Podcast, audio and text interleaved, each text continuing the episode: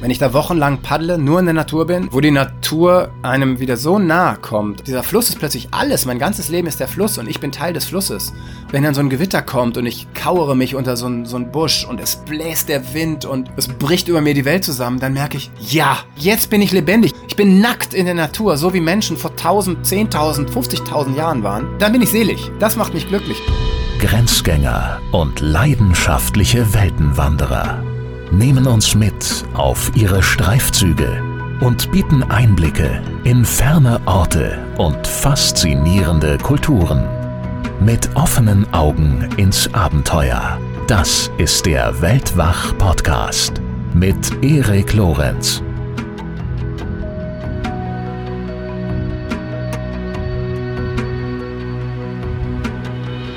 Unser Gast in dieser Episode ist Fernsehredakteur, Journalist und Autor Tim Kruse.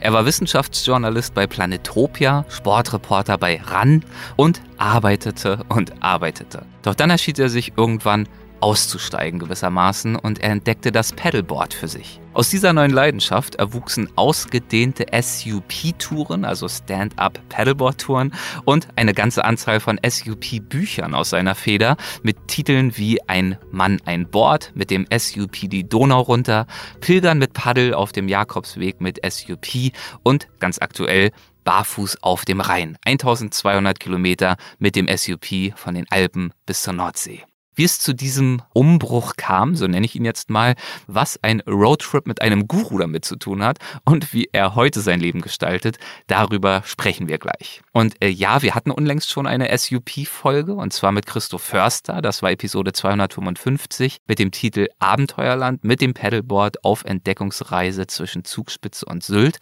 Aber keine Sorge, das hier ist nicht nochmal das gleiche, sondern ein ganz anderes Gespräch zu ganz anderen Themen und es lohnt sich. Ich, klar, lade mir ja sowieso nur Gäste ein, von denen ich mir viel verspreche, aber dieses Gespräch mit Tim, der so wunderbar offen von den Höhe- und Tiefpunkten seines Reiselebens spricht, das habe ich selbst noch mehr genossen, als ich es mir vorher erhofft hatte. Bevor es gleich losgeht, habe ich mal wieder noch ein paar rasche Hinweise für euch. Erstens, kürzlich ist schon wieder eine neue Plusfolge erschienen. Dieses Mal spreche ich mit Norman Bücher und zwar über ein Laufabenteuer, das sich über alle sieben Kontinente erstreckt. Norman stellt dabei Kindern und Jugendlichen Fragen über ihre Träume, ihre Wünsche und ihre Ängste und er sammelt diese Fragen, um sie den Vereinten Nationen zu übergeben. Hört da gern mal rein, wenn ihr Mitglied im Supporters Club seid. Zweitens der Hinweis, Weltwach hatte vor wenigen Wochen Geburtstag. Kaum zu glauben, aber wahr. Unsere Show gibt es mittlerweile seit fünf Jahren und das ist einerseits natürlich eine ganze Menge und andererseits kommt es mir selbst ehrlich gesagt noch viel länger vor, aufgrund der zahlreichen neuen Bekannt- und auch Freundschaften und Erinnerungen, die ich in diesen Jahren ansammeln durfte. Die erste Folge erschien am 10.06.2017. Ich habe das gerade nochmal nachgeschaut. Und zu Gast war damals, das musste ich nicht nachschauen, das weiß ich natürlich noch, war damals Reiseschriftsteller Andreas Altmann, der uns bis heute ja als einer unserer Stammgäste treu geblieben ist. Seither durfte ich für Weltwach mit Höhlenforschern durch enge Schächte kriechen, mit Sänger Eric Adams durch Wälder streifen, mit Freunden der Show wie Lydia Möcklinghoff und André Schumacher auf Reisen gehen und ich durfte einige meiner eigenen Idole befragen. Stets das Mikro in der Hand und die Frage im Hinterkopf, wie wir für euch möglichst vergnügliche und lehrreiche Episoden erstellen können. Ob im heimischen Privatmuseum Rüdiger Nebergs oder auf Schloss Sigmundskron mit Reinhold Messner, im New Yorker Studio von äh, Fotografenlegende Steve McCurry oder auch äh, in Gesprächen mit Jane Goodall, mit Bear Grylls oder vielen, vielen anderen. Ich denke an jede einzelne dieser vielen Begegnungen voller Wertschätzung und auch Dankbarkeit zurück. Und ich hoffe natürlich, dass wir mit Ihnen auch euch einige besondere Erinnerungen verschafft haben. Ja, und äh, von diesen Erinnerungen wollen wir jetzt hören. Wir haben dazu vor ein paar Wochen schon einen kleinen Aufruf bei Instagram gestartet, den ich hier jetzt gern wiederhole. Also, was sind eure schönsten Weltwacherinnerungen? Das kann sein meine Lieblingsfolge, ein besonderer Moment, der beim oder auch durchs Hören entstanden ist, ein Ort, den ihr mit Weltwach verbindet, ein Learning, das ihr für euch selbst angewendet habt, eine, ich weiß nicht, eine Aussage unserer Gäste, die euer Denken verändert hat, oder vielleicht auch ein ganz konkreter Impuls, der zu einer eigenen Reise oder auch zu einer eigenen Entscheidung geführt hat. Wir freuen uns von euch zu hören, gern wie immer als Sprachnachricht über unsere gute alte Weltwach WhatsApp-Nummer 001 267 997 2603. Ihr findet diese Nummer auch auf unserer Website. Ein paar besonders schöne Einsendungen, die bereits eingegangen sind, gibt es zum Ende dieser Folge, also bleibt unbedingt dran. Bevor es nun gleich mit Tim losgeht, noch ein rascher Gruß von unserem neuen Sponsor Tourlane, der diese Folge netterweise unterstützt und sie so mit ermöglicht. Tourlane ist das am schnellsten wachsende Tech-Travel-Unternehmen für authentische, nachhaltige und unvergessliche Reisen. Was heißt das genau?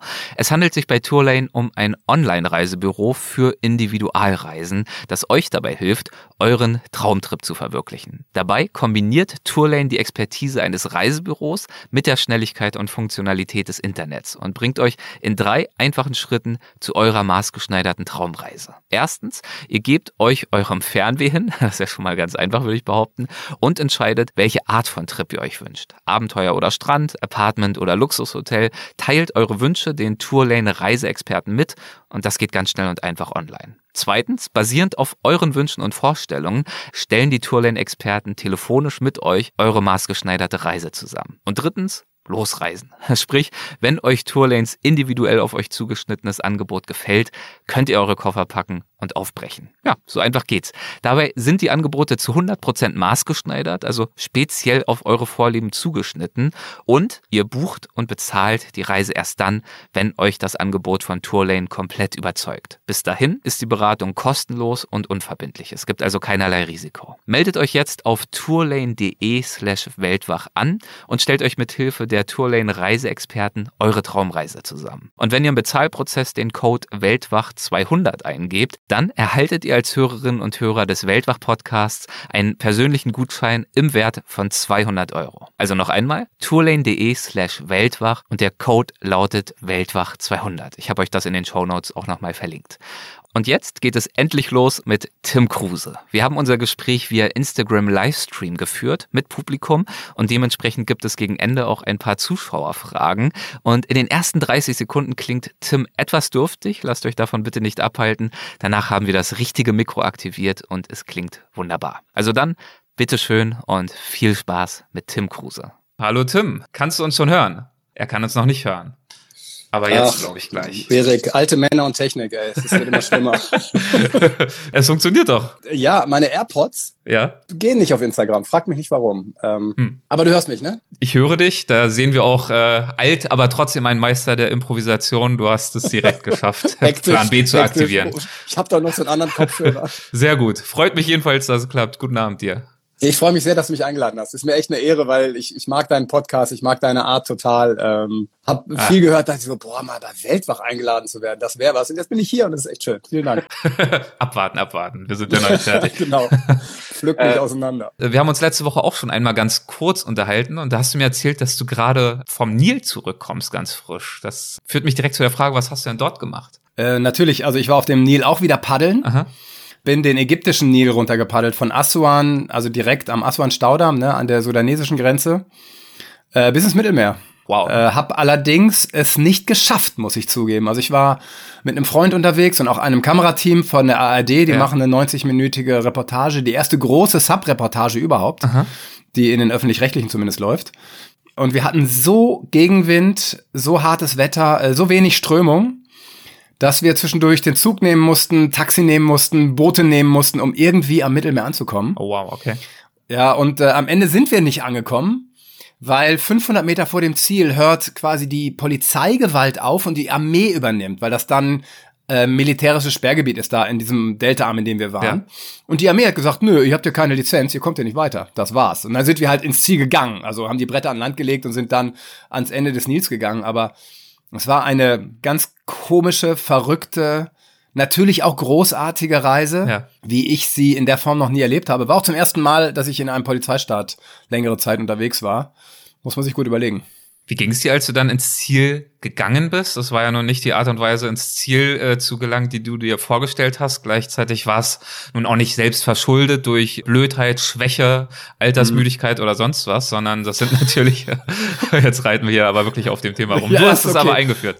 Ähm, ja, das stimmt. Warte, ich mach mal Licht an ja, hier, mach mal Licht dann an. sieht man, glaube ich, ein bisschen mehr. Ja, ich kenne das eigentlich von mir und auch von meinem Freund Turtle. Mhm. Äh, wir waren ja schon zusammen auf dem Jakobsweg paddeln, also dann die spanische Nordküste und äh, der hat ja am letzten Tag komplett durchgeheult, als wir uns Santiago näherten. Ja, der, der konnte ja nicht mehr vor, vor Emotionen.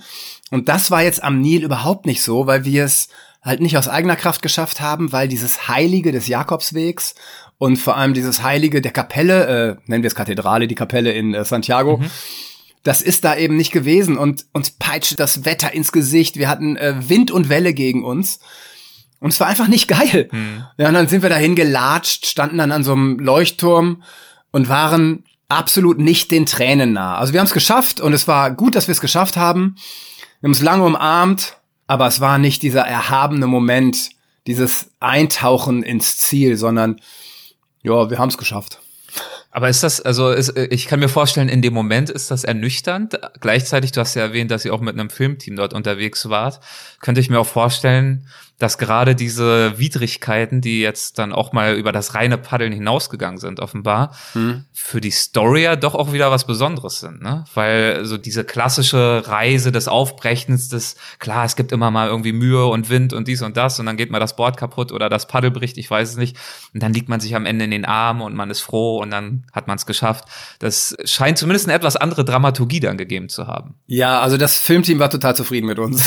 es ist so viel schief gelaufen, was schief gehen konnte konnte. Leiden äh, schaut man sich ja gerne an. Genau, und das ist, äh, es war also keine Reise, die, wie man in Amerika sagen würde, smooth war, mhm. sondern äh, die war, ich würde es westfälisch sagen, eckig. Ja, ja äh, die war schon, schon hart und das lief überhaupt nicht rund.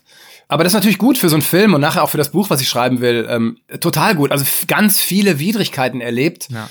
Das ist gut und gleichzeitig sind wir nie in einen Flow gekommen. Auf der Biscaya waren wir im Flow und das ist halt auch schön zu beschreiben. Mhm. Ja, wenn du plötzlich merkst, du wirst Teil deines Wegs, Teil der Biskaya, Teil des Meeres, Teil des Landes, weil du ja immer natürlich abends dann wieder an Land musst und irgendwie auch natürlich zelten musst, Nahrung finden musst.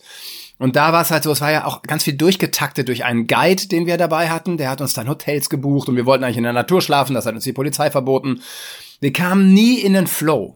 Und es war ganz interessant. Ich kam dann wieder nach Deutschland, äh, habe dann auch natürlich alles erzählt meiner Freundin und wir haben uns ausgetauscht und ich meinte, ich bin irgendwie sauer. Ich dachte eigentlich, ich werde auf Turtle sauer, weil wir uns auch zweimal so gestritten haben, was wir eigentlich von uns auch nicht kennen. Okay.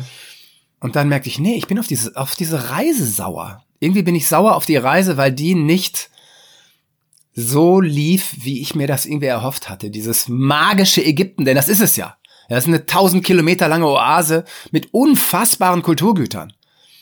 Ja, anstatt da dann so ein Flow zu kriegen und einzutauchen und das über alles zu genießen, war es einfach mit der Polizei die ganze Zeit, die uns echt nur verfolgte, also an, angeblich uns bewachen wollte. Es fühlt sich an wie eine Überwachung. Dann der Nil, der uns 80 Prozent Gegenwind bescherte, keine Strömung. Also Assuan liegt 22 Meter über Normal Null. Ja. Kannst dir vorstellen, über 1200 Kilometer, 22 Meter Gefälle ist quasi keine Strömung.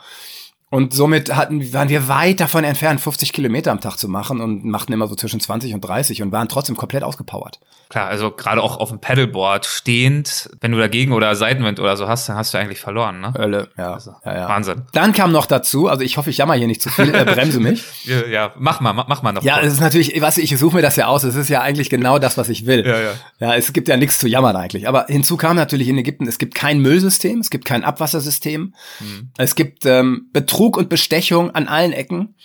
Und was in diesem Fluss und mit dem Fluss passiert, der für mich fast wie ein heiliger Fluss ist alles wird in den Müll geschüttet. Und ich, ich erzähle dir ein Beispiel.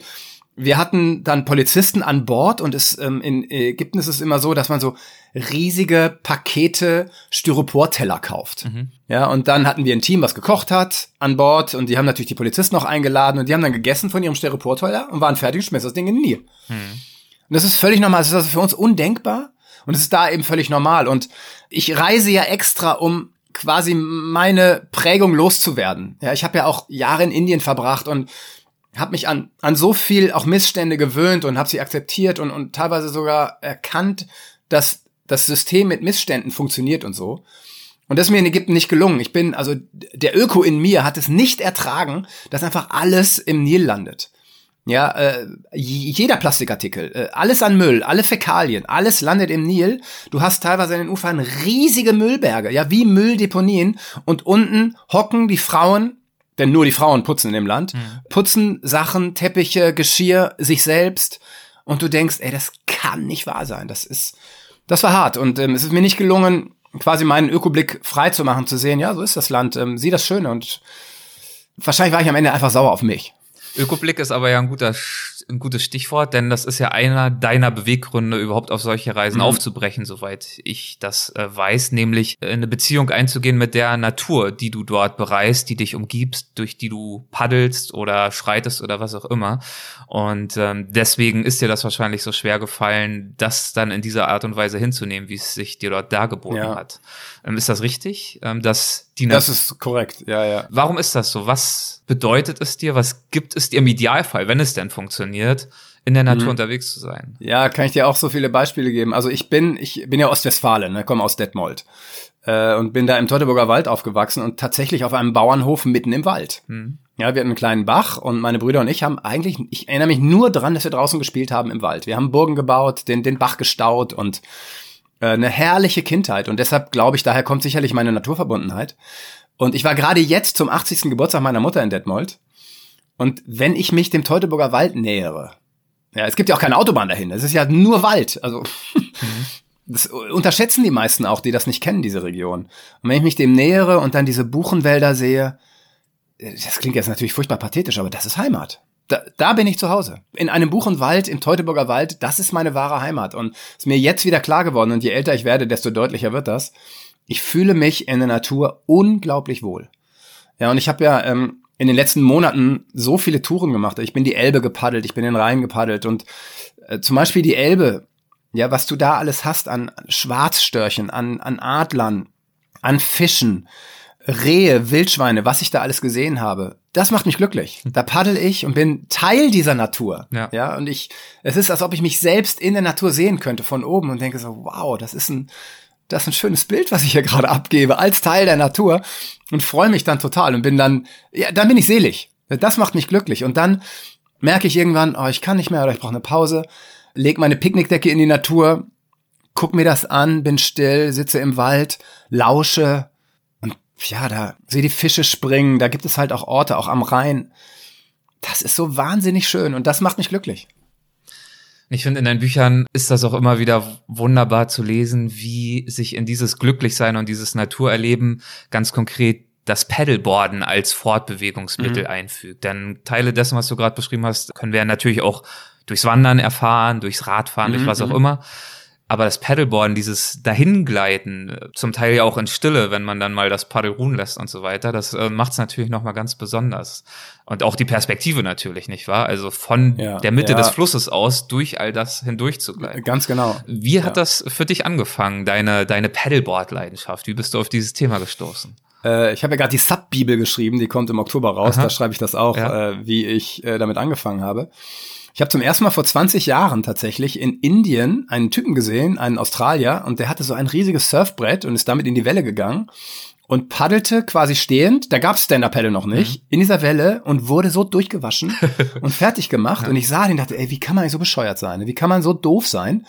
Anstatt entweder jenseits der Welle zu paddeln, aber mit dem den kannst du keine Welle nehmen. Das war ganz offensichtlich und ich, ich war ja Wellenreiter, ich wusste das ja und daher bescheuert. Und dann habe ich das alles vergessen und ungefähr acht Jahre später, also vor zwölf Jahren, äh, war ich in Südfrankreich, war morgens immer schnorcheln und da waren immer zwei Französinnen, die Stand-up paddelten, die paddelten da raus und äh, da dachte ich, boah, das, also wenn es ruhig ist und am Mittelmeer ist es ja ruhig und du keine Welle hast, dann ist das, glaube ich, ein guter Sport. Und habe die dann nach ein paar Tagen gefragt, ob ich mal probieren darf. Und ich bin auf das Brett gestiegen, wusste, das ist es. Der erste Gedanke war, ey, damit kannst du ja richtig Strecke machen. Da, da könnte ich ja jetzt sofort da hinten in den Hafen fahren und wieder zurück. So sofort so dachte ich, hey, warum bin ich da nicht? Ich habe diesen Australier ja gesehen, aber ich habe nicht den, den Link hingekriegt, dass man damit was anderes machen mhm. könnte. Und dann habe ich mir äh, das Brett von der Französin, mit der ich immer noch befreundet bin übrigens, habe ich ihr abgekauft, weil sie ein neues sich kaufen wollte und hatte mein Brett. Und von da an war das, ich war infiziert Und sage auch bis heute, das ist eigentlich die ökologischste und schönste Form der Fortbewegung. Vor allem auf Flüssen, wo du dich ja auch durch die Strömung treiben lassen kannst. Und mhm. die Elbe macht ja teilweise fünf bis zehn kmh, der Rhein zum Teil auch, oder die Donau, auf der ich ja auch war. Das heißt, du kommst so schnell voran, wenn du selber Gas gibst, wie ein, wie ein Jogger, kannst das aber sechs bis acht Stunden machen. Mhm. Das heißt, du machst am Tag locker 50 kmh und so kannst du halt so ganze Flüsse entlang, kämpfst in der Natur, bist mit der Natur, hast dein Brett, setzt dich auch mal aufs Brett und guckst oder bleibst einfach stehen, hältst dein Paddel und lauschst und für mich ist das die ideale Form der Fortbewegung, auch viel schöner als Wandern für mich. Mhm. Und ich habe jetzt schon so viele Bücher darüber geschrieben und, und bin ja äh, so so der der äh, Supper, der irgendwie so die Message kundtun will, wie schön das ist. Aber es Sub Wandern hat sich irgendwie nie durchgesetzt bis heute, was mich total wundert, wo ich immer sage, ey, was gibt's eigentlich Schöneres, als sich so in der Natur fortzubewegen? Und Suppen kann jeder. Ja, das ist jetzt ja kein kein Hexenwerk. So ist es, so ist es. Also ich habe, äh, ich bin ja vor einem knappen Jahr nach äh, Los Angeles hier gezogen und wirklich am ersten Tag nach unserer Ankunft haben wir uns zwei äh, Stand-Up Paddleboards gekauft und sind seitdem Super. wir auch ständig unterwegs. Zum einen natürlich im Hafen, wo das Wasser ruhig ist, ähm, wo man sich dann entspannen kann. Aber wir haben es auch zum Teil gemacht wie der Australier in Indien ähm, und uns haben uns damit auch ordentlich in die Wellen geworfen. Aber klar, da bleibt man nicht stehen und das, äh, da gibt's schon die, da wird man durchgeschüttelt. Das ist dann wie eine Waschmaschine. Ja, das mache ich ja mittlerweile auch, ja. aber halt nicht mehr mit einem Windsurfboard wie der, wie der Australier, sondern mit einem richtigen Waveboard. Mhm. Und das ist jetzt quasi mein Sport Sport gewesen, geworden. Und ich muss auch sagen, seitdem ich Wellen reite, hat das Flusspaddeln ein bisschen an Faszination verloren, weil auf den Dingern zu stehen und in die Welle zu gehen, ist erstens viel leichter als das klassische Wellenreiten, wo du halt vom Liegen hochspringen musst, mhm. weil du stehst ja schon. Und du kannst ganz andere, also gerade lange Wellen, wie du sie ja dann in Kalifornien hast, die kannst du damit ja super nehmen. Du kannst ja drei, vierhundert Meter teilweise mit den Dingern fahren. Mhm. Und äh, ja, das ist, das ist halt auch meine, meine große Leidenschaft. Das fehlt mir auch sehr. Okay, also damals bist du also auf diese Art und Weise auf die SUPs aufmerksam geworden. Ja. Hast das dann auch verstanden und erkannt irgendwann dieses Potenzial auch fürs Tourenwandern damit. Ich glaube, dass dich das so sehr gepackt hat, hat da ein bisschen was auch damit zu tun, dass das dich, also dieses Thema auch zu einem ganz bestimmten Zeitpunkt in deinem Leben gefunden hat, wo es sozusagen auch relativ gut reingepasst hat, die Idee, damit jetzt tatsächlich auf längere Touren zu gehen. Könntest du das ein bisschen ausführen, inwiefern das vielleicht dann tatsächlich auch ja dein Leben ein Stück weit verändert hat? Ja, ich, ich muss dazu sagen, äh, mein Leben hat eine ganze Menge Brüche. Hm. Ja, ich bin auch, ich bin so ein, so ein ähm, relativ hin und her gerissener Typ. Ich habe immer dieses, was Goethe schon beschrieben hat, diese zwei Seelen in meiner Brust, wo ich denke, was, nur zwei? Hm. Super, also ich, ich auch jetzt, ich habe gerade mit einer Freundin telefoniert. Ich möchte so viele Sachen machen. Ja, ich möchte nach Amerika eine Freundin in Boston besuchen, einen anderen äh, in in Rhode Island. Ich würde dich gerne besuchen und mit dir aufs, aufs Wasser gehen. Also äh, in Chicago einen Freund besuchen. Dann denke ich, ja, ja, nach Indien könnte ich auch mal wieder. Also das passiert die ganze Zeit in meinem Leben. Das heißt, das Happen äh, ist auch wieder zu einer Zeit gekommen, wo ich eine Veränderung brauchte, wo ich merkte, ich bin wieder so in dieser Mühle drin.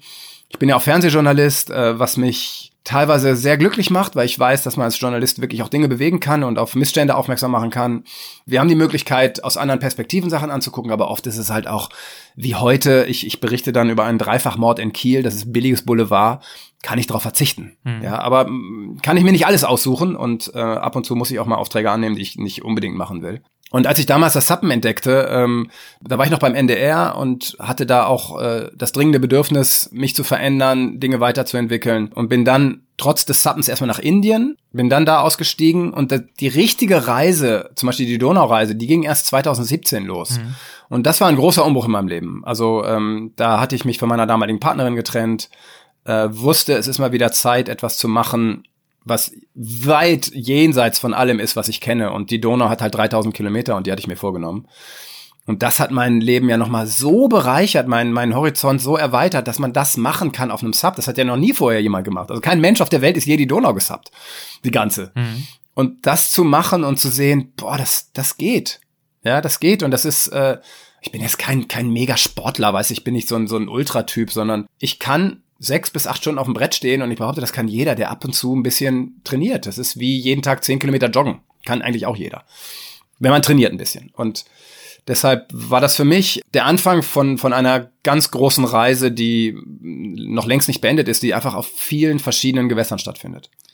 Nun hast du ja gesagt, dass du schon diverse Umbrüche in deinem Leben hattest, dass es dir doch auch immer mal wieder so gegangen ist, persönlich, im Job wahrscheinlich auch, dass wenn du eine bestimmte Sache eine gewisse Zeit lang machst, dass du dann irgendwann das Gefühl hast, so jetzt mhm. ist es Zeit für was Neues. Ähm, leider Gottes gibt's dann aber wieder 100 Optionen, die dich irgendwie reizen und ziehen und links und rechts. Wie erklärst du dir, dass du jetzt beim Suppen so lange schon diesem Thema treu bist, wo es ja nun gerade auch eine Tätigkeit ist, die nun nicht durch extreme dynamische Abwechslung gekennzeichnet ist, zumindest nicht im täglichen, mhm. wo du ja eher ja behaglich dahin gleitest und staunst und betrachtest und eben nicht am Limit irgendwo jeden Tag überrascht wirst.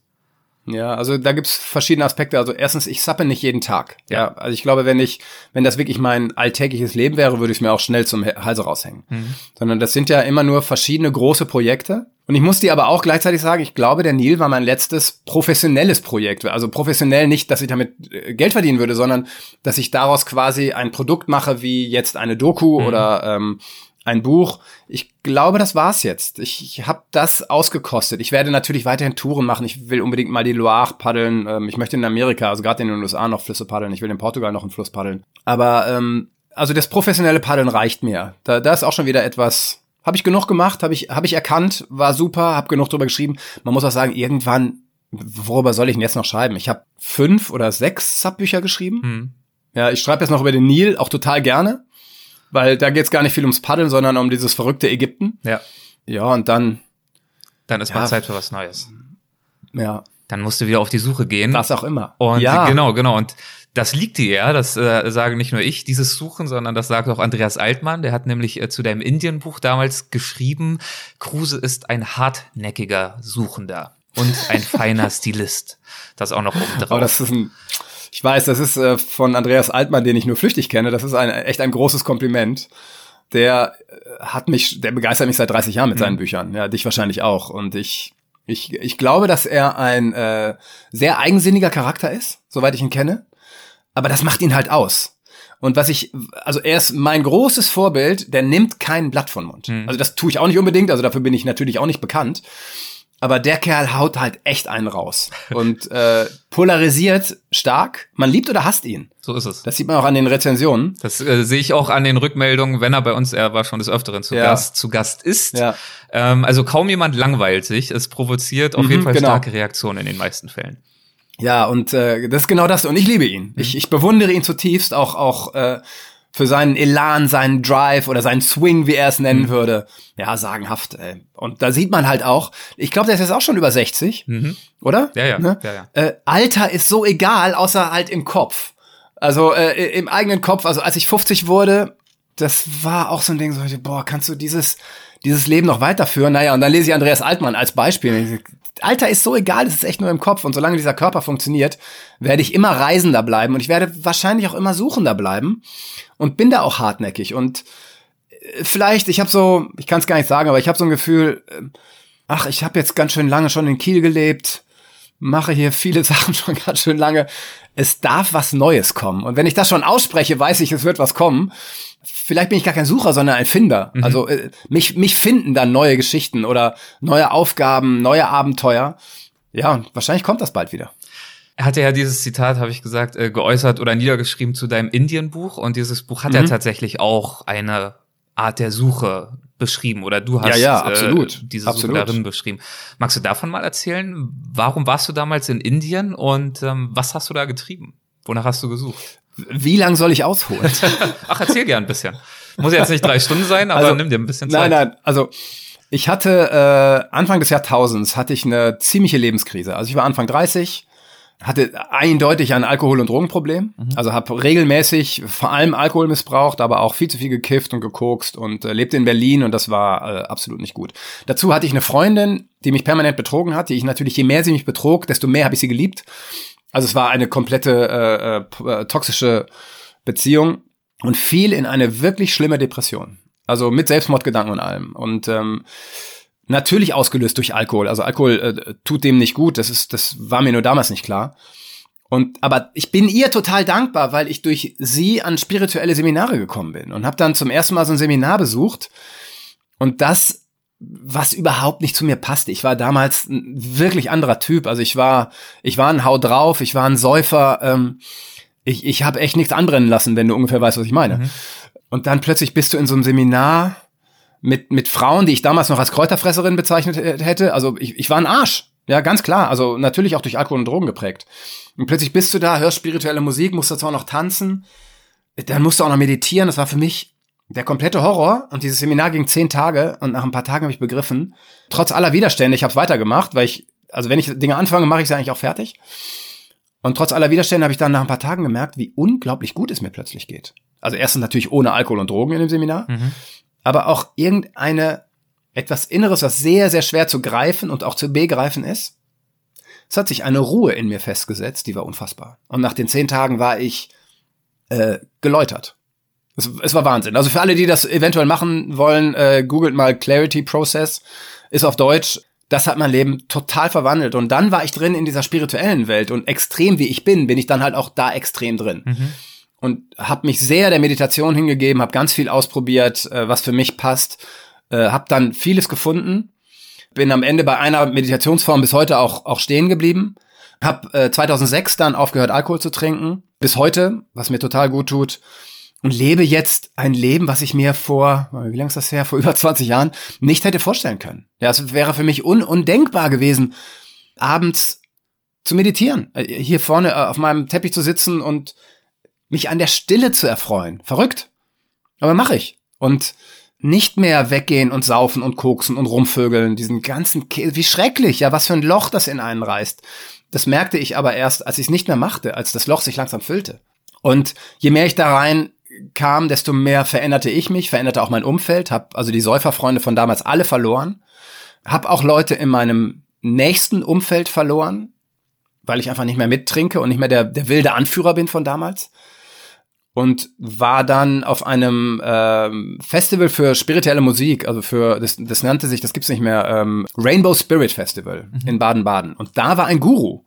Und wenn du Baden-Baden kennst, wahrscheinlich, ne, das ist so ein wunderschöner Park mit Magnolien und, und so. Und da äh, setzte der sich auf so eine Art Thron, also war mir alles ein bisschen überzogen, aber ist halt ein Guru äh, aus Indien und hielt einen sogenannten Satsang. Das sind also quasi wie Reden, Vorträge, Predigt, wie, wie man es übersetzen will für sich. Mhm. Auf Englisch und sprach mir komplett aus der Seele. Also sprach über den Irrsinn unserer Gesellschaft und das war 2008. Damals, also heute sehen wir das, heute gibt es so Begriffe wie Minimalismus und so, das war damals noch überhaupt nicht en vogue. Und der sprach darüber und sprach all das an, was ich unterbewusst eigentlich begriffen hatte, aber noch nicht formulieren konnte. Ich hatte es noch nicht bewusst. Und der sprach all das an. Und ich dachte, Mann, ey, der Typ, der spricht mir aus der Seele. Und das ist ein sehr, sehr schöner deutscher Begriff, den es auf Englisch zum Beispiel nicht gibt. Aber wenn man den Engländern oder Amerikanern sagt, sagen die, wow, das ist ein sehr schönes Idiom. Mhm. Naja, und am Ende konnte man diesen Guru dann äh, umarmen und ich brach heulend zusammen. Also, was auch immer mit mir passierte, ich war diesem Mann verfallen. Da dachte ich, das ist es, das ist, äh, der, der ist es. Und habe dann meine Sachen gepackt, bin nach Indien in seinen Ashram, also seine Community und habe mir das angeguckt und bin dann da hängen geblieben. Ja, für fast ein Jahr bin ich dann mit diesem Guru um die Welt gereist, als sein Chauffeur, als sein. Ich wollte gerade sagen, du bist ja sogar sein Chauffeur geworden, sein persönlicher ja. Assistent gewissermaßen. Und äh, und das war eine äh, wahrscheinlich die tiefste Erfahrung meines Lebens, ein Jahr in so einer Community mit einem Guru zu sein, der einen Bewusstseinsgrad hat, den wir Durchschnittsbürger in unserer Gesellschaft nicht erreichen können. Der hat halt alles mitgekriegt, alles. Der bekam gesellschaftliche Strömungen mit, konnte die ganz schnell umsetzen. Wahrscheinlich so ein hyperintelligenter Mann. Also ich habe jetzt nicht seine IQ gemessen oder das, das aber jemand, der alle Strömungen auch in dem Ashram mitgekriegt hat und ansprechen konnte. Und das war schon echt toll. Gleichzeitig. Ich wollte gerade fragen, hat sich, also du sagst jetzt schon gleichzeitig, dann deutet sich ja was an, ob sich dein erster, ja dann doch, also zwar sehr starker, aber doch etwas oberflächlicher Eindruck aus Baden-Baden dann vor Ort bei dieser sehr intensiven äh, langwierigen Auseinandersetzung äh, bestätigt hat? Äh, ja und nein. Weil es, es gibt jetzt bestimmt viele äh, Zuschauer oder auch Zuhörer, Zuhörerinnen, die beim Begriff Guru, äh, Guru vielleicht ein bisschen skeptisch werden, weil ähm, Meditation, ja, äh, ja. Spiritualität ist das eine, aber sich dann sozusagen jemandem hinzugeben, wo man das Gefühl hat, der hat's begriffen, der spricht die Wahrheit, kann natürlich auch äh, im schlimmsten Fall auf Abwege führen. Absolut, war es auch. Äh, da wollte ich gerade hm, zu kommen. Okay, also ähm, natürlich ähm, hat sich das Ganze dann, das hatte schon Sektencharakter. Hm. Ja, also es gab natürlich nur ihn als als Zentrum von allem. Alles richtete sich nach ihm. Dann hatte er einen äh, Inner Circle, nannte er das. Das waren fünf Frauen, die für ihn alles machten. Und darum war das Team, zu dem ich gehörte. Mhm. Das Team waren so 10, 12 Leute aus, aus aller Welt. Ne? Und äh, der machte sein Geld auf ja, fragwürdige Weise. Also der verkaufte dann irgendwelche billigen Apartments auf seinem Grundstück für, für horrendes Geld, aber reiche westliche Menschen, die ihm ähnlich verfallen sind wie ich, die gaben ihm das, weil sie felsenfest davon überzeugt waren, dass er ein guter Mensch ist. Und zum Glück hatte ich noch nie Geld in meinem Leben und konnte ihm das nicht geben. Ja. Und ich bin da immer noch sehr, sehr ähm, zerrissen zwischen auf der einen Seite ein brillanter Mann, ja, mit einem extrem hohen Bewusstseinsgrad, ja, und gleichzeitig ein kleiner Gauner, der irgendwelche alten westlichen Menschen bescheißt, dass sie ihm ein Healing Center finanzieren für 1,2 Millionen, was bis heute nicht steht. Mhm. Ja. Okay. Aber er sagte auch, wenn, wenn Gott mir die Fähigkeiten, die psychischen Fähigkeiten gegeben hat und spirituellen Fähigkeiten, dann muss er mir auch die materiellen Fähigkeiten geben. Und wenn er mir die nicht gibt, dann muss ich sie mir ergaunern. Also das hat er so mit dem Ergaunern nicht gesagt, aber er sagte, Gott muss mir auch die materiellen Fähigkeiten geben und er hat sie sich geholt. Und äh, ja, auch, auch wenn jetzt nach diesem Podcast niemand das Buch kauft, weil ich jetzt das Ende verrate, ich bin am Ende rausgeflogen bei dem Guru. Mhm. Und da bin ich im Nachhinein sehr, sehr dankbar für, weil ich als wirklich gestärkter Mann da rausgegangen bin. Auch das klingt wieder sehr kitschig, aber wo ich sage, ja, ich habe den Guru in mir gefunden. Ich bin jetzt, ich folge mir und weiß genau, was für mich gut ist und was nicht gut ist. Und dem folge ich tatsächlich auch, auch teilweise mit, mit harten Entscheidungen, aber das ist für mich äh, der richtige Weg. Und das habe ich sicherlich zum Teil dem Guru zu verdanken. Was wirst du sagen, was du dir äh, von ihm mitgenommen hast und wo du vielleicht auch Dinge von ihm gelernt hast, die du so keinesfalls praktizieren möchtest? Ähm, äh, klar, innere Stärke, die jeder natürlich in sich trägt. Mhm. Es ist nur häufig so schwer, die zu sehen oder zu erkennen. Und wir werden erzogen, dass wir diese innere Stärke eigentlich nicht bewusst ausleben sollten. Ja, weil wenn wir das tun, werden wir häufig abgestempelt als, als Egoman, als Angeber, was auch immer Menschen dann interpretieren. Und das ist eigentlich schade. Und äh, ich habe oft das Gefühl, dass viele Menschen auch Angst vor ihrer Stärke haben. Ja, weil wir wissen eigentlich, was wir bewegen könnten, was wir machen könnten, aber da haben wir Angst vor. Und zum Beispiel eine ganz wichtige Frage bei dem Guru war immer, wer wärst du ohne deine Angst? Und das ist spannend. Mhm. Das kann sich auch jeder, jeder und jede jetzt mal fragen, ja. Was sind unsere Ängste? was würden wir ohne die Ängste machen? Und das heißt natürlich nicht, dass ich ohne Ängste, äh, Ängste wäre, ganz im Gegenteil. Ich glaube, meine Ängste sind einfach nur ein bisschen anders gelagert. Und das habe ich als, als wirkliche Stärke von dem Guru mitgenommen. Und ich weiß, dass ich, also diese, es sind schon viele ethische, moralische Begriffe, die ich da mitgenommen habe. Wahrhaftigkeit. Mhm. Ja, mach das, was du sagst. Das ist so wichtig. Und das passte bei dem Guru häufig nicht. Äh, und er war nicht ehrlich. Ja, also diese fünf Frauen, er sagte immer, er, er ist so heilig und, und er braucht keinen Sex und so. Ich landete dann ja mit einer seiner Frauen im Bett. Also quasi ein Rückfall in alte Zeiten. Und die erzählte mir dann alles. Natürlich schläft er mit allen. Ja, und hat mit allen wilden Sex. Und, und warum verbirgt er das? Was ist da verkehrt dran? Mhm. Und da muss man natürlich auch die, die äh, indische Mentalität kennen, dieses verklemmteste Land unter der Erde äh, auf der Erde, äh, also Indien ist schlimm verklemmt und daher passieren ja auch diese Vergewaltigungsorgien und so, weil einfach Sexualität so schrecklich unterdrückt wird. Eine äh, ne, kranke, homophobe Gesellschaft zum Teil, also schrecklich, wirklich schlimm, ähm, äh, auch sexophob, ja. Und deshalb kann ich den Guru schon verstehen, dass er sich davon nicht befreit hat. Aber auch da denke ich so, ach, jemand mit der Intelligenz und dem Weitblick, Wieso kann er sich von der Prägung nicht befreien? Von der indischen Prägung, wo so wie wir versuchen, uns von unserer deutschen Prägung zu befreien, dann doch weniger spießig manchmal zu sein. Also warum schafft er das nicht? Aber da habe ich auch keine Antwort drauf. Wenn jetzt nicht zu persönlich ist, was würdest du sagen, wie sich die Art deiner Ängste verändert hat? Von damals hin zu heute? Ähm, also ein, ein wichtiger Punkt ist, ähm, ich behaupte, dass alle unsere Ängste auf die Sorge ums Überleben zurückgehen. Ja, also alles, was wir, was wir machen, was wir sagen, geht darauf zurück, dass wir Angst haben, nicht zu überleben. Also du kannst, egal welche Angst du bei dir oder jetzt jemand, der uns zuhört, stell dir eine Angst vor und du kannst sie eigentlich immer zurückverfolgen bis zur Urangst, nicht zu überleben.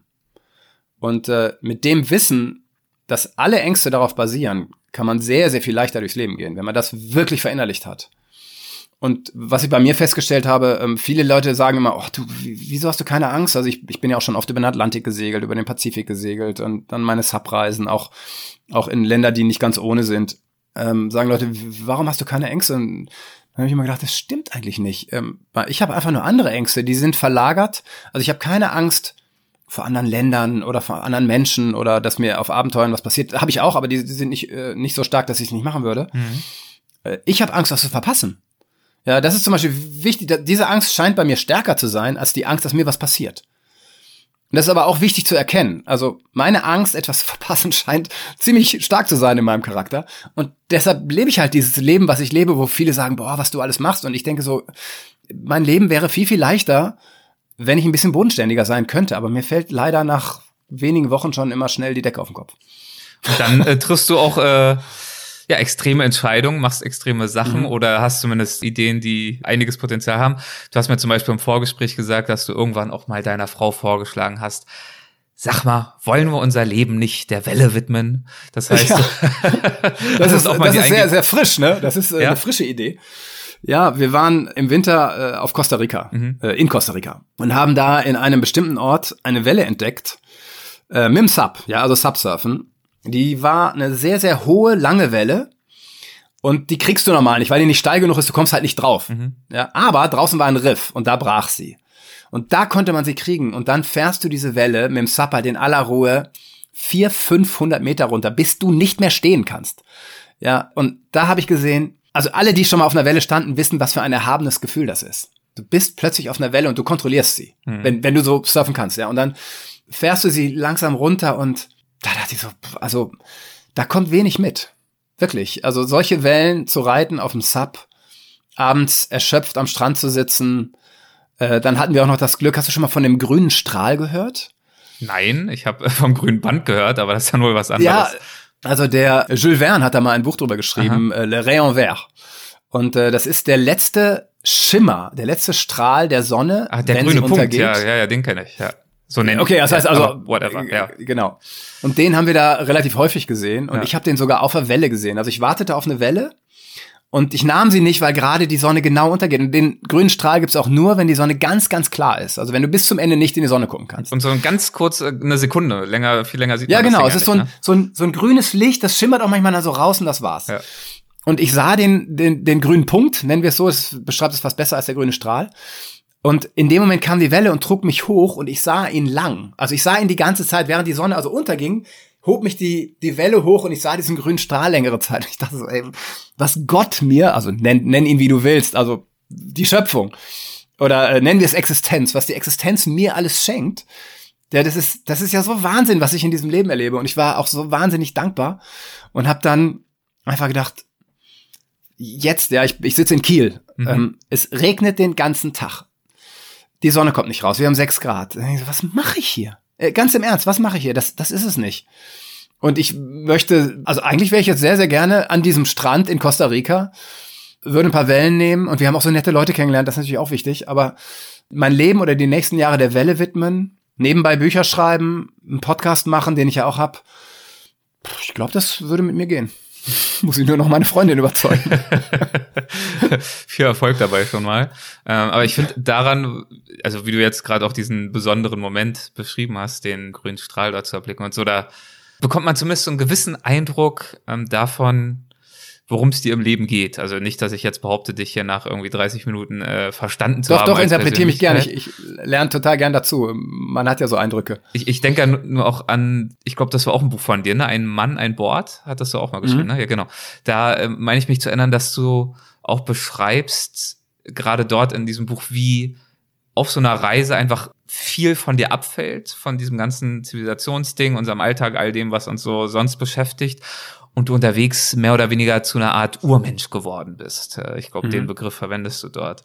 Mhm. Ähm, geht das Hand in Hand, geht das beides in eine ähnliche Richtung, dass sozusagen die Momente, die dir besonders viel Kraft, Spiritualität, Erkenntnis, Zufriedenheit geben, dass das eigentlich diese ganz simplen Momente oder Phasen in deinem Leben sind, wenn wir jetzt mal von einer erfolgreicheren Subreise reden als vielleicht auf dem Nil, dass es äh, quasi hin, diese Bewegung hin ist zum Urmenschen? Ja, unbedingt. Also ich empfinde uns ja hier als total überzivilisiert.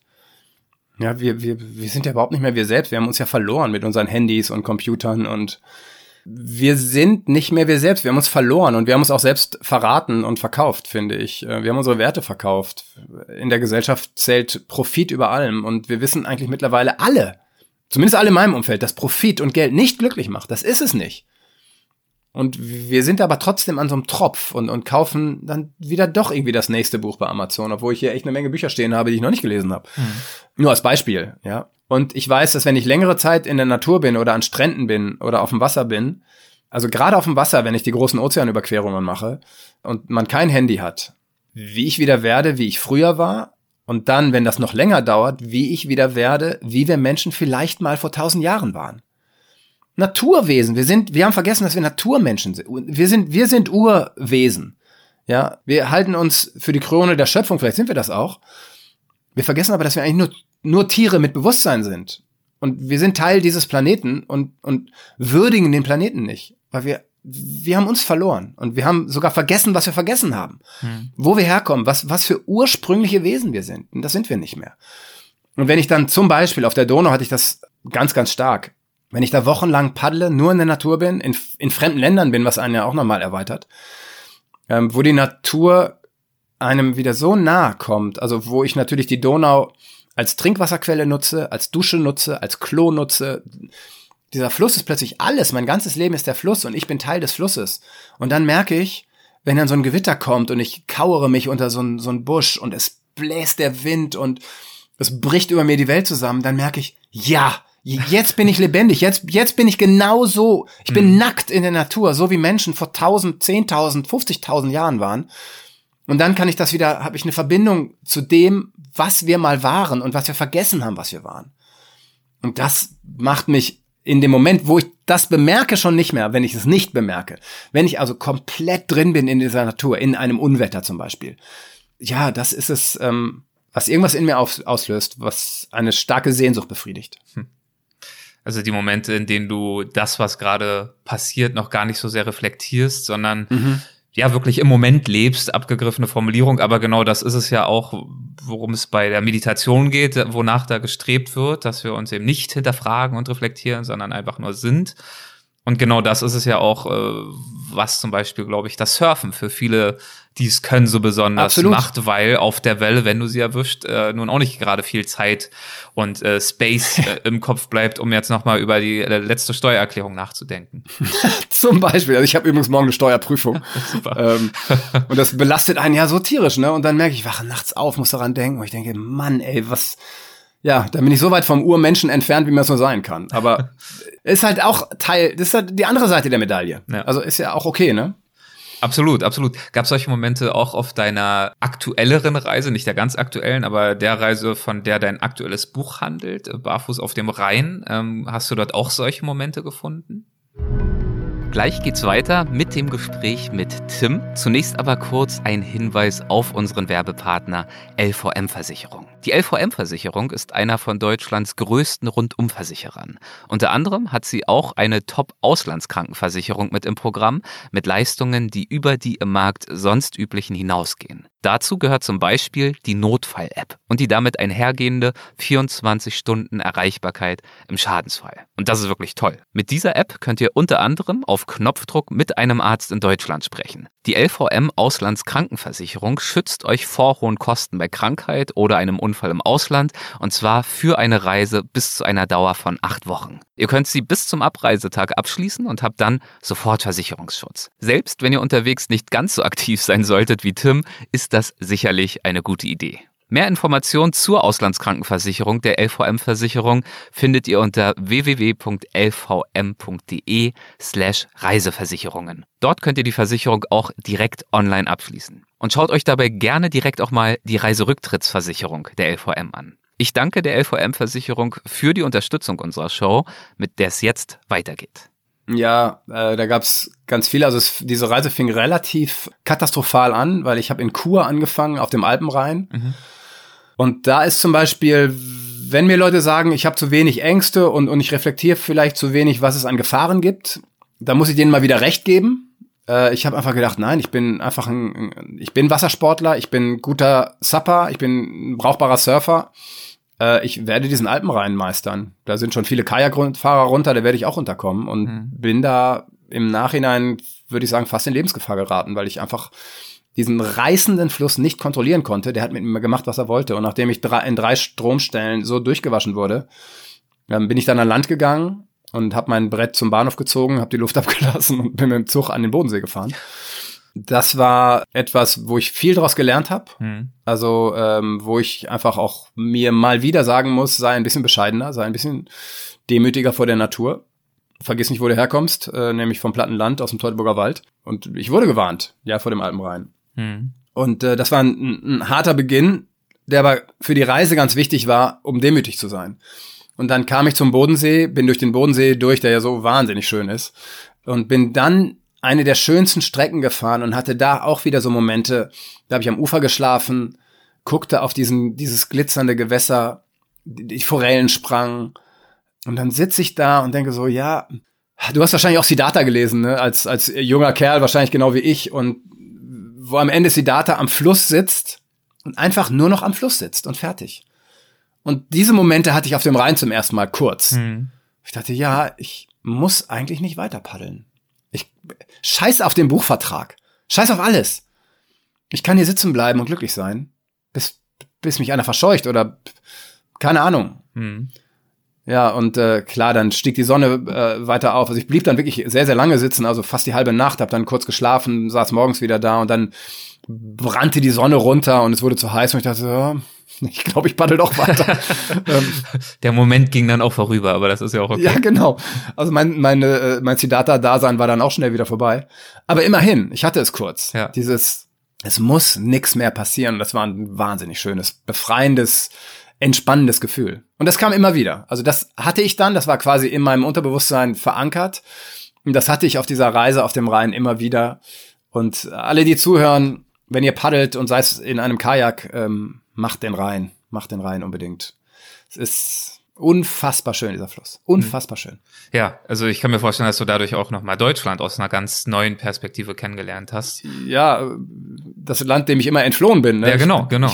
Ich habe ja ein sehr zwiegespaltenes Verhältnis zu unserem Land. Und das ist dann auch quasi und tatsächlich der rote Faden in dem Buch geworden. Ne? Mhm. Wie sind wir Deutschen eigentlich? Wer bin ich als Deutscher in diesem Urlaub in Deutschland oder diese Reise in Deutschland? Ich habe weiß gar nicht, bestimmt ein Drittel meines Lebens nicht in Deutschland verbracht. Ja, und dann plötzlich mache ich so eine Reise durch unser Land, auch durch viele Nachbarländer. Ja, äh, Schweiz, Österreich, Liechtenstein, Frankreich, Holland und frage natürlich dann auch die Menschen da, sag mal, wie seht ihr uns eigentlich? Und das war irre spannend, das rauszufinden. Auch über mich mehr zu lernen. Ja, wir sind gar nicht so doof, wir Deutschen. Also die anderen können uns echt mal gern haben. Und zwar im wahren Sinne. Also die können uns sehr gerne gern haben. Mhm. Wir sind, und tun sie auch mittlerweile. Mhm. Und das war irgendwie auch schön zu sehen. Äh, da hat sich viel getan in den letzten 20, 30 Jahren. Wir sind nicht mehr diese schrecklichen Deutschen, diese Kriegsverbrecher und, und nachher die, äh, dieses starke Volk, was sich überall breit macht und, und sich im Urlaub daneben benimmt, sondern wir haben mittlerweile einen ganz guten Ruf. Und das fand ich auch mal schön zu sehen. Das heißt, du hast auch etwas Heimatliebe gelernt unterwegs. Kann man das so sagen? Das würde jetzt zu weit gehen. Das würde zu weit gehen, dachte ich mir nämlich. Ich will jetzt aber mal hier. Das würde zu weit gehen. Warum geht das dann zu weit?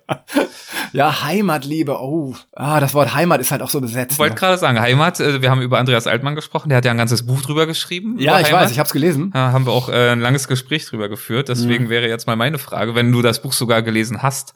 Ja, habe ich. Was hast du denn für ein Verhältnis zu dem Begriff?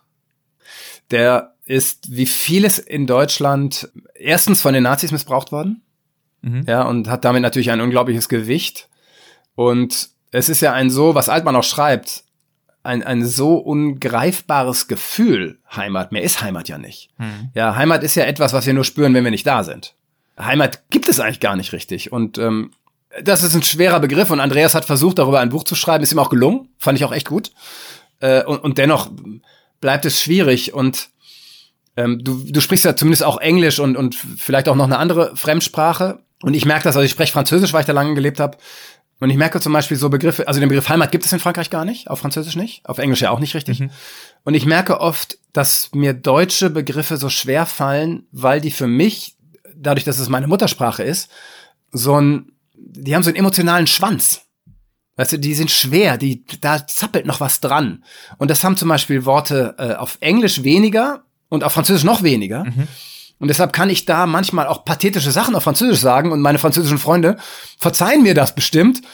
und ähm, wissen, was ich meine. Wenn du aber auf Deutsch sagst, wie du eben sagtest, äh, ähm, es gibt nur das Hier und Jetzt oder so etwas ähnliches, sagtest du, ja, das ist halt leider schon eine Million Mal gesagt worden. Und wenn ich das aber auf Französisch sage, klingt das, glaube ich, für die Franzosen nicht abgedroschen, weil es für mich auf Französisch nicht abgedroschen ist und hat für die dann natürlich noch mal eine andere Bedeutung und für mich auch. Mhm. Und deshalb ist der Begriff Heimat, der ist für mich belastet. Ja, und er wird ja auch immer wieder missbraucht. Ja, guck dir die CSU an, die irgendwie ein Heimatmuseum, äh, Quatsch, ein, ein Heimatministerium, ja, genau. ja, aufbauen wollten. Und man denkt so, Mann, Leute, ey. Oh, und deshalb finde ich diesen Begriff echt schwierig. Ja, nachvollziehbar, nachvollziehbar. Ähm, kommen wir noch mal ganz kurz auf den äh, Rhein zu sprechen. Hier wird nämlich gerade gefragt, äh, welche Etappe oder Etappen wären denn ganz besonders zu empfehlen, wenn jetzt jemand, der hier zuhört oder mhm. die hier zuhört, äh, es gerne auch mal auf dem SUP ausprobieren würde, aber vielleicht nicht direkt 3000 Kilometer? Nee, nee, klar. Also äh, der Bodensee ist wunderschön, der ist überall toll, der ist, äh, wenn gutes Wetter ist, und das ist da ja fast immer, äh, echt gut zu paddeln und dann direkt nach dem Bodensee äh, gibt es wunderschöne Etappen und äh, dann gibt es ja diesen Ober- und Untersee, jetzt frag mich nicht mehr, welcher welcher war, aber auf jeden Fall ab da, wo dann quasi der Rhein wieder anfängt. Mhm. Wunder, wunderschön.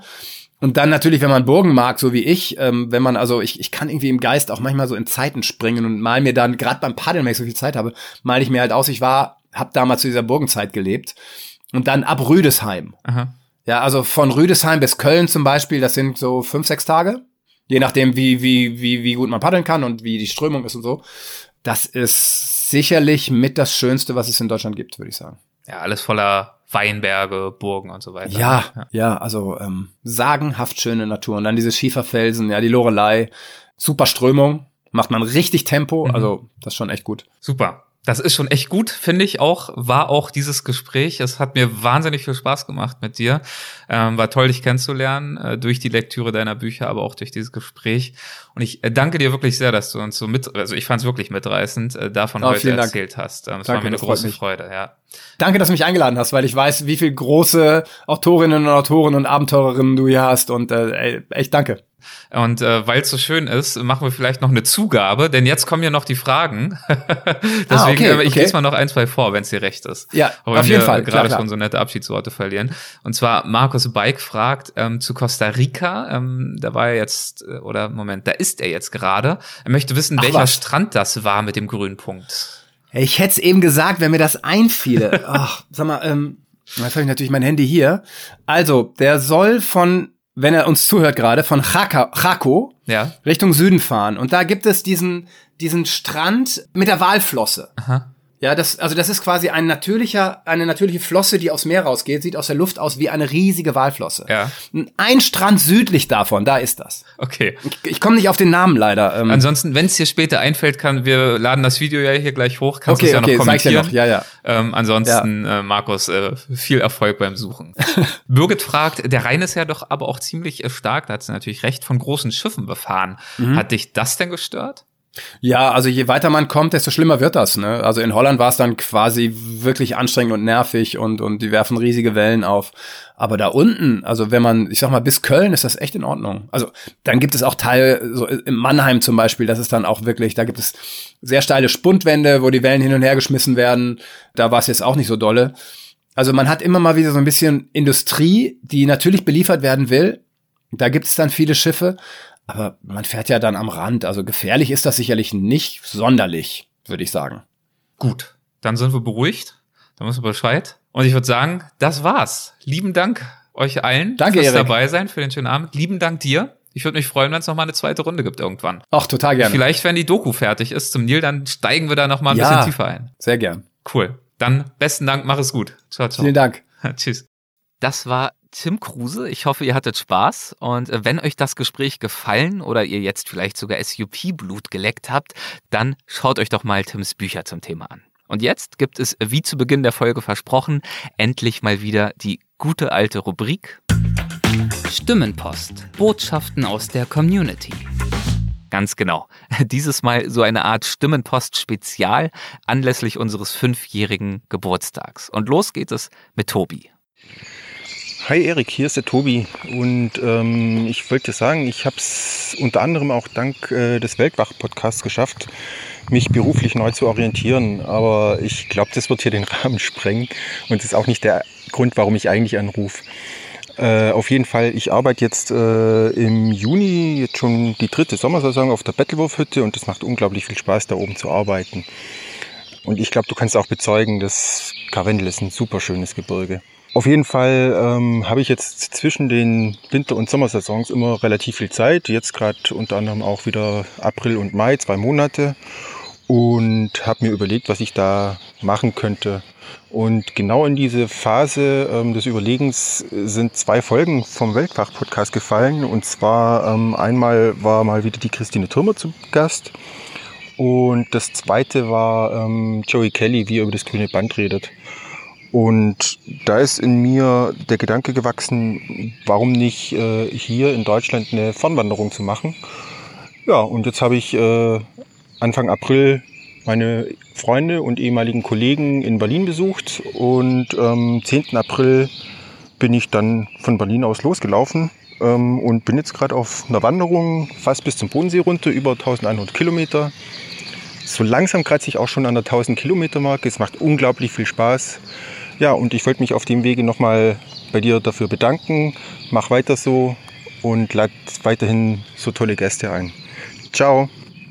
Ja, Tobi, dir weiterhin gutes Wandern und vielen Dank für deine Rückmeldung. Und das ist ohnehin, denke ich, eine ganz gute Gelegenheit, euch anlässlich unseres Jubiläums auch nochmal grundsätzlich zu danken. Also für eure Zuschriften jeden Tag, eure Vorschläge, euer Feedback, eure persönlichen Geschichten, die ihr uns über verschiedene Kanäle erzählt und die dafür sorgen, dass das hier keine Einbahnstraße ist, sondern dass ihr uns eure Gedanken und Erfahrungen zurückspiegelt und das fließt dann natürlich wiederum auch in unsere Arbeit ein. Ja, und ich danke euch natürlich insbesondere auch für eure Zeit. Das klingt ein bisschen cheesy, aber es ist mir wirklich eine Ehre, ein kleiner Teil eures Lebens zu sein, wenn ihr euch etwas Zeit für unsere Show nehmt oder auch sogar meine Bücher lest oder vielleicht sogar zum Weltwach-Festival kommt. Ihr hört unsere Show, ich habe das gerade mal nachgeschaut, aus über 185 Ländern und überwiegend natürlich aus Deutschland, aber auch an ganz anderen Orten, an denen ihr lebt oder durch die ihr vielleicht auch reist, also bis hin zum Kongo, Palau, Burkina Faso, ich scroll hier gerade mal durch, Kasachstan, Kuba, Irak,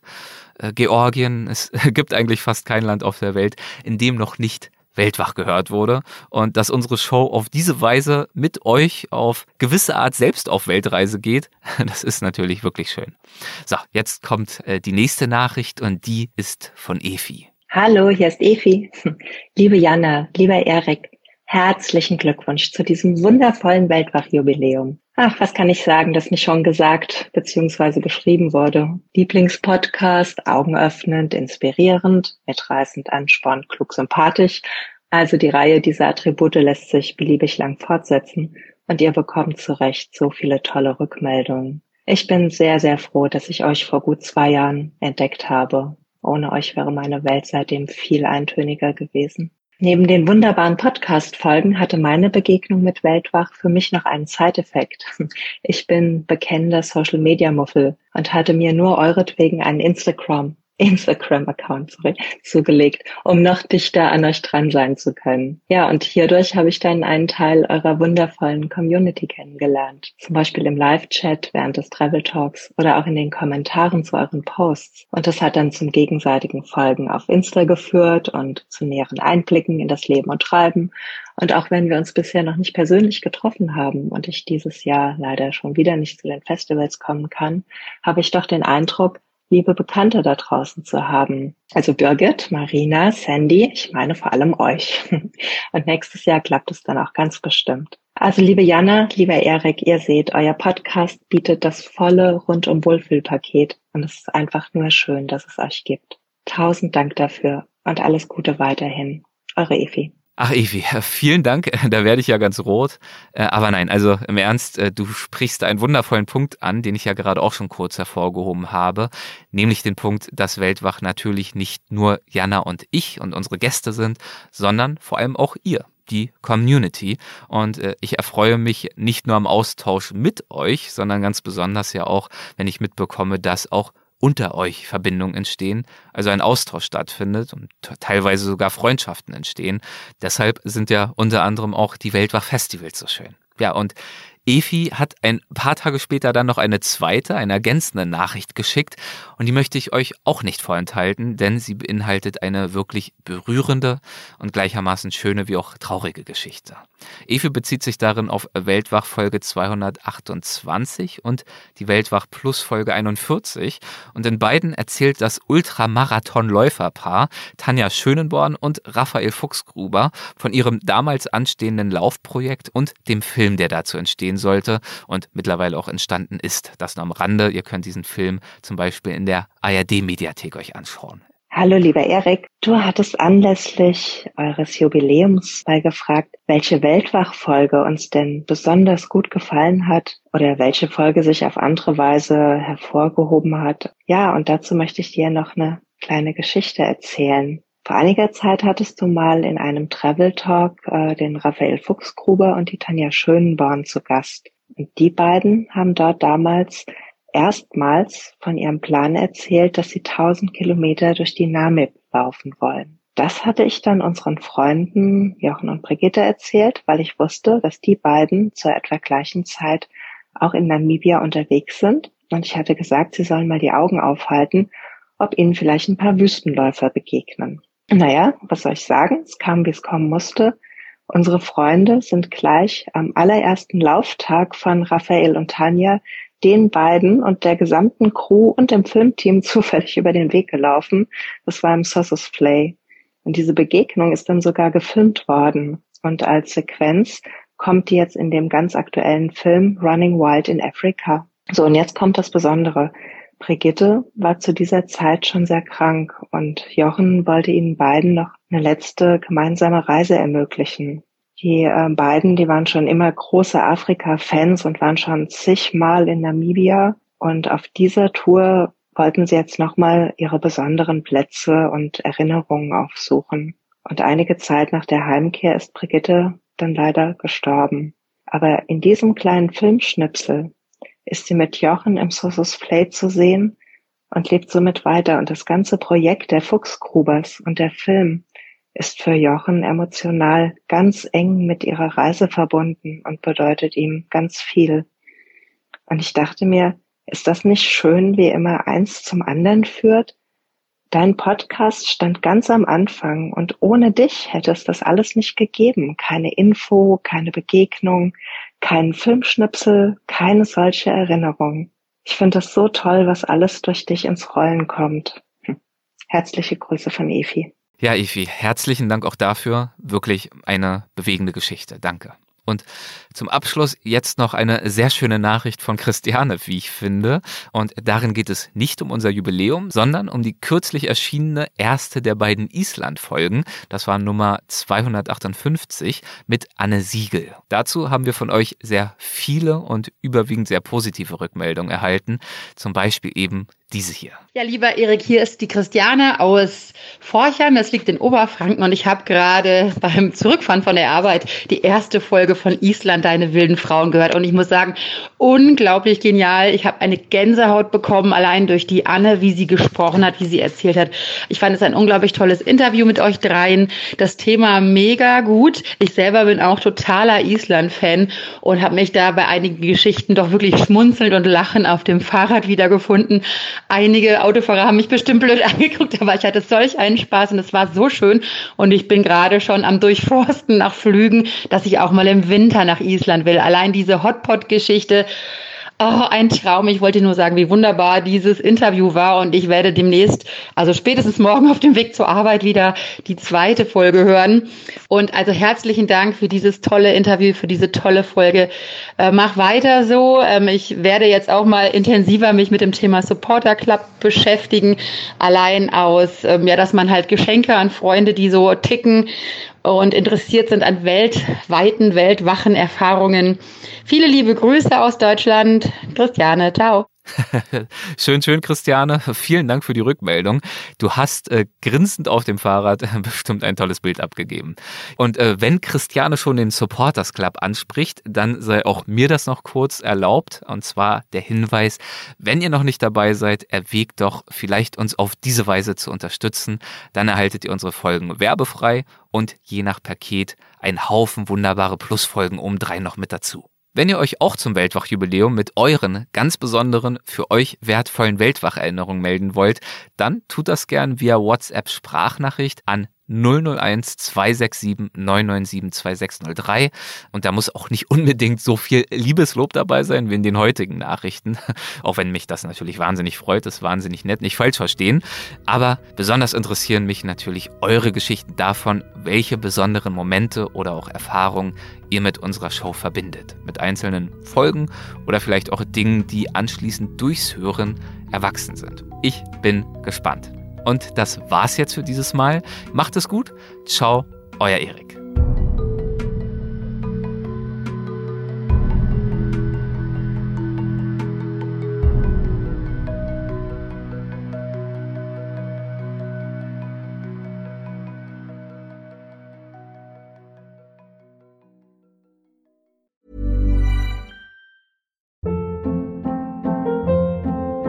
Hold up. What was that? Boring. No flavor. That was as bad as those leftovers you ate all week. Kiki Palmer here, and it's time to say hello to something fresh and guilt-free. Hello Fresh. Jazz up dinner with pecan-crusted chicken or garlic butter shrimp scampi. Now that's music to my mouth. Hello Fresh. Let's get this dinner party started. Discover all the delicious possibilities at hellofresh.com.